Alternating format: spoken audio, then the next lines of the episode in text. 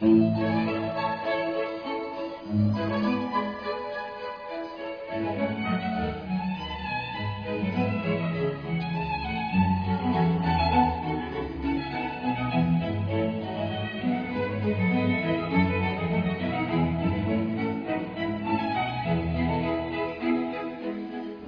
familia Osana, muy buen día, feliz amanecer. Qué maravilla despertar con el nombre del Señor en nuestros labios. Oye, camino para la santidad, repetir el nombre del Señor incesantemente. El peregrino ruso, ¿te acuerdas? ¿Ya lo leíste? Señor Jesús, ten misericordia de mí. Señor Jesús, ten misericordia de mí. Señor Jesús, ten misericordia de mí. ¿Sabes? Sí se puede llegar a la plenitud en el Señor, sí, sí se puede. Sí se puede llegar a la santidad, pero hay que tomar la determinación.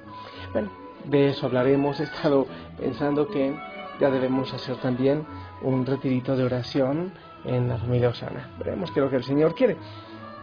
Pero que venga la fuerza del Espíritu en este momento, en este día, allá donde tú estás, que te goces en su presencia, que Él se goce también en lo que tú estás haciendo en este momento. Es un día maravilloso. El viernes es penitencial, estamos en cuaresma, es verdad, pero eh, todos los días deben ser también pascuales. Claro que estamos en un tiempo de conversión, de arrepentimiento, de reconciliación. Espero que estés muy bien allí donde estás, acomodadito los que están en el rincón secreto, otros en la cama, otros eh, de viaje, pero lo más importante es que abran el corazón para que el Señor pueda entrar en él. La familia Osana ora por ti para que tú ablandes tu cabeza y tu corazón y le sigas a Él. Quiero compartirte la palabra del Señor. Para este día el Evangelio según San Mateo, capítulo 5 del 20 al 26. En aquel tiempo Jesús dijo a sus discípulos, les aseguro que si su justicia no es mayor que la de los escribas y fariseos, ciertamente no entrarán ustedes en el reino de los cielos. Han oído ustedes que se dijo a los antiguos, no matarás, y el que mate será llevado ante el tribunal. Pero yo les digo, todo el que se enoje con su hermano será llevado también ante el tribunal. El que insulte a su hermano será llevado ante el tribunal supremo. Y el que lo desprecie será llevado al fuego del lugar de castigo. Por lo tanto, si cuando vas a poner tus ofrendas sobre el altar te acuerdas allí mismo de que tu hermano tiene alguna queja contra ti, deja tu ofrenda junto al altar y ve primero a reconciliarte con tu hermano y vuelve luego a presentar tu ofrenda. Arréglate pronto con tu adversario mientras vas con él por el camino, no sea que te entregue al juez, el juez al policía y te metan a la cárcel. Te aseguro que no saldrás de ahí hasta que no hayas pagado el último centavo. Palabra del Señor. A ver familia, ¿por dónde vamos a tomar esta palabra? Hay mucho que decir, como siempre, la palabra del Señor, eh, bien escuchada y en silencio, puede abrir muchas cosas en nuestro corazón. Pero a ver, eh, este, el Evangelio nos está hablando de manera eh, especial de la reconciliación y la reconciliación con los demás. Eso nos está hablando, reconciliarnos con nuestro hermano. Cuando nos acercamos al Señor en la cuaresma, bueno, y siempre, el hecho de acercarnos al Señor, como que Él ilumina muchas partes en nuestro ser y eso nos invita a estar bien con nosotros, reconciliarnos. Entonces, eh, hay una cosa aquí que eh, como que no funciona muy bien en cuanto a las matemáticas. Ustedes eh, escucharon decir no matarás y el que mate será llevado ante el tribunal, pero yo les digo, todo el que se enoje por su hermano será llevado ante, el tribunal. O sea que los que creen que el Señor Jesús pone las cosas más suaves y que el Dios del Antiguo Testamento es mucho más fuerte, es bueno que lean esto. ¿Y, sabe qué es lo que me ha inspirado a pensar esto? Es, debemos pensar primero en cuál es la verdadera dimensión del problema que tenemos, cuál es la verdadera dimensión. Porque muchas veces nosotros exageramos, nos excedemos, extralimitamos, extradimensionamos la situación de conflicto que tenemos. Uno le puede decir a una persona, pero ¿por qué no, no se reconcilian? ¿Por qué no dialogan? Y hay aquí tres situaciones que son difíciles para la reconciliación. La primera es que sobredimensionamos muchas veces las situaciones. Cuando el Señor, cuando Dios es nuestra meta, todo lo, demás empieza a perder mucho valor, e incluso los conflictos las diferencias que tenemos con los demás. Entonces, lo primero es darle la verdadera dimensión a la situación que ocurre con nuestro, con nuestro hermano con el cual tenemos el problema. Eso es lo que dice el Señor. Es muy grave, hasta solo el desprecio. No es solo que mate, el mismo desprecio ya es, eh, es grave y el problema puede ser que sea muy fácil de, de, resolver. Entonces, lo primero, ¿cuál es la verdadera dimensión del problema que tenemos? No los sobredimensiones. No se te va a acabar el mundo por eso. Sencillamente hay que intentar buscar una solución. Pero las otras, dije que habían tres situaciones, las otras dos son el orgullo de cada uno, claro. Es que para la reconciliación hace falta vencer mi orgullo. Es que eh, me pisotearon, es que me humillaron, es que me pordebajearon. He escuchado decir, algunos me patraciaron, dicen otros. ¿Cuál es la capacidad de orgullo, de ego que tienes en tu corazón que no eres capaz de ir a la reconciliación con el otro? sobredimensionas también por el orgullo. Y por otro lado está el orgullo de la otra persona. Alguien tiene que tener un gesto de humildad para una reconciliación. Y sabes que me impactó mucho ahora que proclamaba la palabra, esto que siempre escuchamos pero no le damos mucha importancia. Arréglate pronto con tu adversario mientras vas con él por el camino. Mientras vas por él, con él, con él por el camino. ¿Qué quiere decir eso? Mientras puedas arreglarlo, arréglalo. ¿Sabes por qué? Porque después de muerto ya no tienes nada que arreglar. Después de muerto no puedes rezar un Padre Nuestro. Después de muerto, ay Señor, dame chance de pararme de este cajón para ir a misa o para ir a confesarme. Porque la palabra dice, solo el que, ah, lo que sea perdonado en la tierra será perdonado en el cielo. Es lo que le dice el Señor a Pedro. Lo que tú perdones será perdonado. Entonces es mientras vas por camino. Si tú tienes que buscar la reconciliación, es mientras vas por el camino. No esperes a morirte, porque después de muerto no hay nada que hacer. Ya no tendrás alternativa. Ahora estás yendo de camino. No esperes mucho tiempo, porque estás yendo de camino. Mira cuál es la verdadera dimensión de la situación que hay.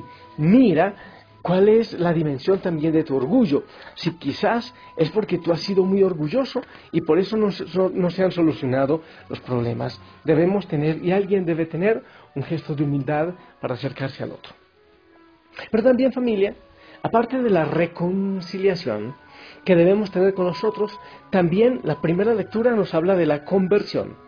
Y la palabra del Señor en Ezequiel 18, 21, 28 dice, si el pecador se arrepiente de los pecados, guarda mis preceptos y practica la rectitud y la justicia, ciertamente vivirá y no morirá. No me acordaré de los delitos que cometió. Entonces, por un lado viene la reconciliación, pero por otro lado viene la conversión. Y estoy tomando aquí como que la reconciliación es con los hermanos, aunque uno también se puede reconciliar con Dios, pero lo estoy tomando como que es el, el ponerse de a buenas con el hermano. Y la conversión es eh, directamente con el Señor. Y debes tener en cuenta una cosa. Cuando tú tienes conflictos con los demás, cuando estás guardando resentimiento en tu corazón, eso daña tu relación con Dios, inevitablemente. Yo no sé cómo muchos que tienen su corazón podrido de resentimiento pueden ir sencillamente así con una naturalidad a la iglesia. Ay, entonces no voy a volver. No, no es que no vuelvas a la iglesia. Es que saca el odio de tu corazón. Por eso es que el Señor dice, si vas a dar una ofrenda, si vas con tu ofrenda para el altar, primero, y te acuerdas que tienes algo en contra de tu hermano, primero anda y arréglate con él. No es que no vuelvas a la iglesia, es que buscas arreglarte, busques sacar el odio de tu corazón, busques sacar ese resentimiento y poder eh, vivir en libertad la relación con el Señor. Entonces, las dos tienen todo que ver. La conversión. Oye, convertirse, ¿qué es? Es cambiar de camino es saber que por el camino que estás yendo, que la meta que estás buscando no es la que el Señor quiere para ti, que Él quiere otra. Convertirse, hacer una conversión es cambiar de camino. El camino que estoy llevando yo por eh, elegir el camino que el Señor quiere para mí. Eso es, hacer las cosas según el Señor, porque Él es eh, el único que me puede dar plenitud. Entonces, es una enseñanza, pero con dos ramitas. La enseñanza tiene que ver con la reconciliación y la conversión. Evalúa la verdadera dimensión del problema que tienes con alguien. Evalúa la dimensión de tu orgullo y da un paso. Reconciliación. Hazlo mientras vas de camino. Cuando te mueras, cuando pares los tarros, dicen por ahí, ya no hay solución. Uno muerto ya no hay solución. Mira, ahora que vas por camino, para intentar ponerte de buenas. Y lo otro, la conversión. Dios tiene un plan para ti. ¿Lo estás llevando de verdad? Lo que estás haciendo en tu vida es según la voluntad del Señor. O lo estás haciendo de cualquier manera. Eh, muchas veces Dios no nos responde nuestras peticiones porque pedimos las cosas que no, no están de acuerdo al plan del Señor. Ay Señor, ayúdame a arreglarme bien con mi amante, eh, sin que mi mujer se dé cuenta, oye, no seas desfachatado y sin vergüenza si es que estás en ese caso. ¿Cómo le vas a pedir al Señor eso? Eh, recuerdo alguna vez que una persona, no fue confesión, fue consejo, padre, es que necesito que me aconseje cómo, eh, es que estoy peleado con mi amante. ¿Tu amante quiere decir que usted tiene esposa? Sí. ¿Vive con ella? Sí. No sea sin vergüenza. No pide esos consejos no sea desfachatado. Entonces, arreglarse con Dios, llevar el camino que el Señor quiere que tú lleves. Si tú te arreglas con Dios, si tú te reconcilias con Dios, si tú te conviertes y cambias de camino y asumes el camino del Señor, indudablemente todo empezará a ir mejor y la relación con los otros también empezará a ir mejor. Pero yo pienso que eso es el propósito también de la cuaresma reconciliarse, convertirse, tener una buena relación con el Señor, volver a su proyecto y obviamente esto lleva a una buena relación con los demás. ¿Eres capaz? Yo sé que sí eres capaz, pero debes hacer todo el esfuerzo. Vamos a pedirle al Señor que nos dejen hacer de nuevo, que nos dé la capacidad de convertirnos y de reconciliarnos. Porque como vamos, muy probablemente vamos un camino equivocado que nos va a llevar a la perdición, a la destrucción personal, a la infelicidad. Déjanos nacer una vez más, Señor. Necesitamos que entres en nuestro corazón. Tú conoces la dureza en mi sentir y la terquedad que hay en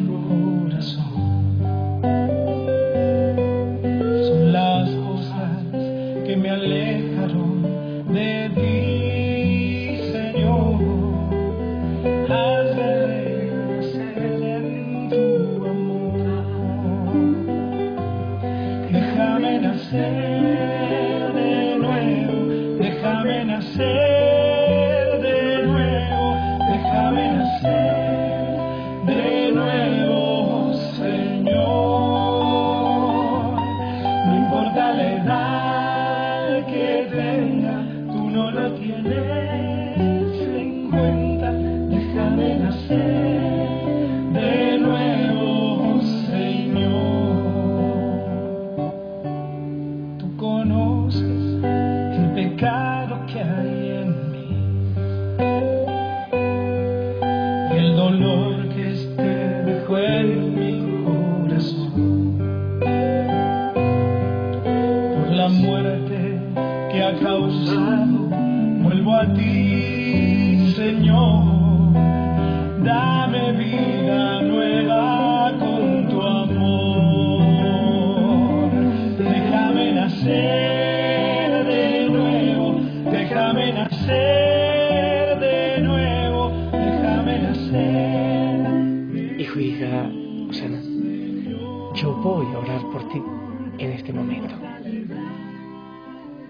voy a orar con mis labios como si fueran los tuyos.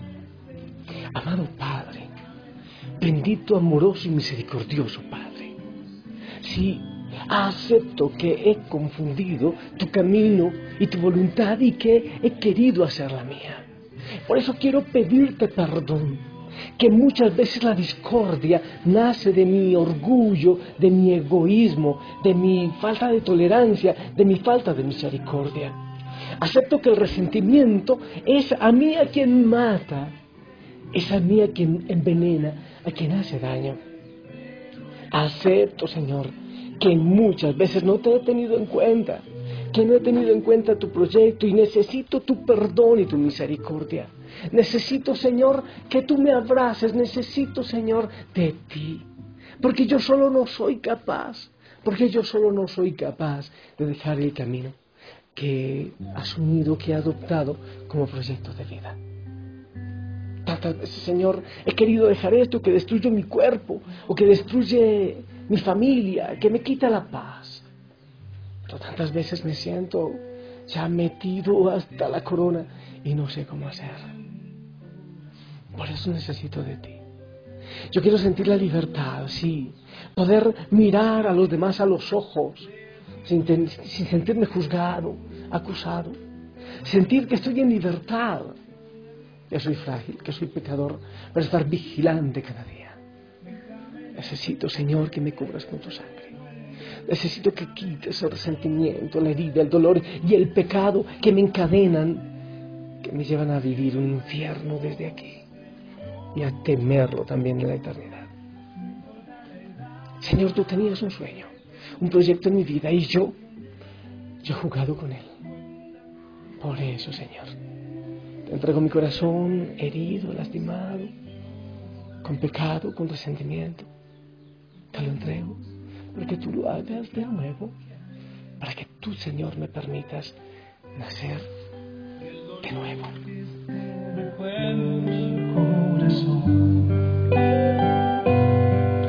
Por la muerte causado, vuelvo a ti, Señor. Dame vida pero dilo tú también, cántalo, déjame nacer de nuevo, Señor, pero dilo desde el corazón. Yo quiero nacer de nuevo, yo quiero volver a ti, Señor. Déjame nacer de nuevo,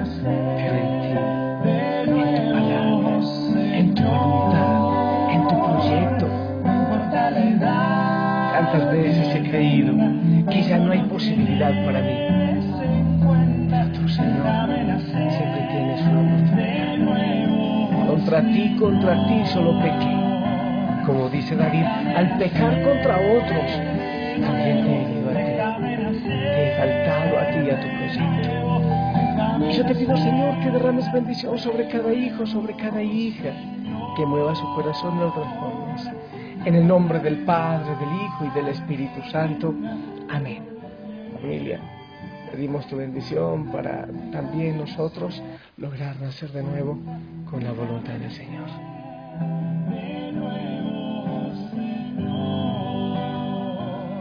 Amén, amén, gracias.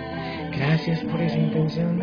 Te amo en el amor del Señor, sonríe, porque el Señor quiere que tú vuelvas a su camino. Si el Señor lo permite, nos escuchamos en la noche. Disfruta hoy del mensaje reconciliador del Señor. Te amo en el Señor. Buen día.